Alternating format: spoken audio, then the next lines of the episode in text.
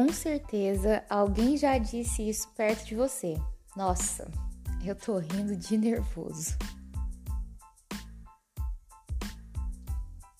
Oi, eu sou a Julia e esse é o Ponto e Vírgula, um podcast de verdade. O episódio de hoje é sobre um talento esquisitíssimo que eu tenho de rir em momentos de tensão. Sim, literalmente eu rio de nervoso. São inúmeros episódios em minha vida em que eu ri muito enquanto eu estava muito nervosa. Isso não é regra, graças a Deus, mas eu já passei por situações constrangedoras com esse comportamento. Tais como conversas sérias, entrevistas de emprego, apresentação de trabalho e por aí vai. Mas hoje eu vou contar de uma específica que aconteceu em um evento da nossa igreja nós tínhamos o costume de realizar alguns encontros da família. E era um dia que a gente se reunia em uma chácara e almoçava junto, tinha culto, tudo mais. Era muito bom. E um desses encontros, o grupo de louvor que eu participo foi chamado para tocar. E nós nos preparamos e fomos, estava tudo certo. Em uma das músicas, lá no momento mesmo do louvor, eu vi uns amigos brincando e quando eu vi isso, eu comecei a rir. Só que eu ri assim, porque eu tava achando graça deles mesmo. Só que o meu pastor viu essa cena e fechou a cara. Na hora que ele fez isso, eu comecei a rir de verdade. Eu ri tanto que eu praticamente não consegui terminar de cantar a música. Eu sabia que eu estava errada, eu fiquei nervosa e meu escape foi rir naquele momento.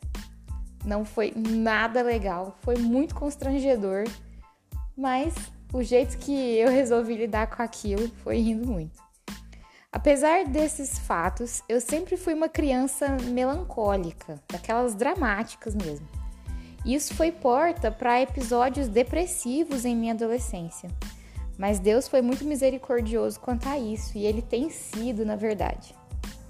E uma coisa que eu lembro de pedir para Deus foi para que ele nunca tirasse de mim a alegria, porque eu sabia que isso era uma característica que existia em mim, mas que não vinha de mim, vinha dele. Então eu orava pedindo para que esse sentimento não saísse de mim. E Deus sempre honra essa minha oração, porque eu sou uma pessoa naturalmente alegre, com exageros, né, do tipo rir de nervoso ou usar o humor como um mecanismo de defesa, mas nada que não dê para conviver. Toda vez que eu me entristeço com algo e não consigo fazer as piadinhas ou sorrir, eu lembro da carta de Paulo aos Filipenses, que inclusive é o meu livro preferido da Bíblia. A chamada Carta da Alegria foi escrita em um momento de angústia, medo e dor. Dentro de uma prisão, Paulo escreveu sobre alegria. Irônico, né? Acontece que a gente tem essa mania de interpretar tudo do jeito que fica bom pra gente e acaba deixando de perceber detalhes importantes que fazem toda a diferença. Quando Paulo fala no capítulo 4, versículo 4, Alegrai-vos sempre no Senhor. Outra vez digo, alegrai-vos. Ele não estava dizendo para rirmos o tempo todo ou para sermos o tio do pavê para comer contando piadinhas o tempo inteiro. Muito menos para escondermos os nossos sentimentos de tristeza ou de angústia e nos maquiarmos de uma falsa alegria. Essa alegria que ele fala vem de regozijo, contentamento. É saber que, apesar de todas as coisas, nós podemos ser alegres no Senhor, contentes no Senhor, satisfeitos. Repito, ser alegre não é ser obrigatoriamente feliz em todas as circunstâncias.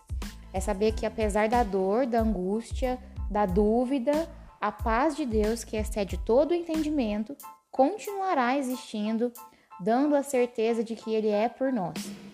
Assim, nós podemos nos tornar satisfeitos e, consequentemente, alegres. Num contexto tão cheio de tristezas como esse que nós estamos vivendo, eu fico pensando que essa é uma palavra difícil de pregar. Ser alegre. Mas quando eu olho para o significado disso e da profundidade que ele tem na minha vida, eu fico com vontade de falar sobre isso com todo mundo, porque impacta em mim de uma forma inexplicável. Eu sou aquela amiga, entre aspas, boba alegre, sabe? Que ri de tudo, que tá sempre ali pra rir da sua piada sem graça, mas que chora em oração, que fica com o coração apertado, que sente medo, insegurança. E eu sei que Deus fez outras pessoas iguais a mim. Então, se você também é assim, eu convido você a fazer essa oração. Deus, nunca tire de mim essa alegria que vem do Senhor. E que nós possamos seguir o nosso caminho, sorrindo ou não, mas alegres e satisfeitos, porque a nossa alegria não vem de nós, ela não vem das nossas piadas ou das nossas gargalhadas, por mais esquisitas que elas sejam, vem de um Deus misericordioso que cuida de nós o tempo todo. Esse foi mais um episódio do Ponto e Vírgula. Eu espero que você tenha gostado. Deus abençoe sua vida. Um beijo e até mais.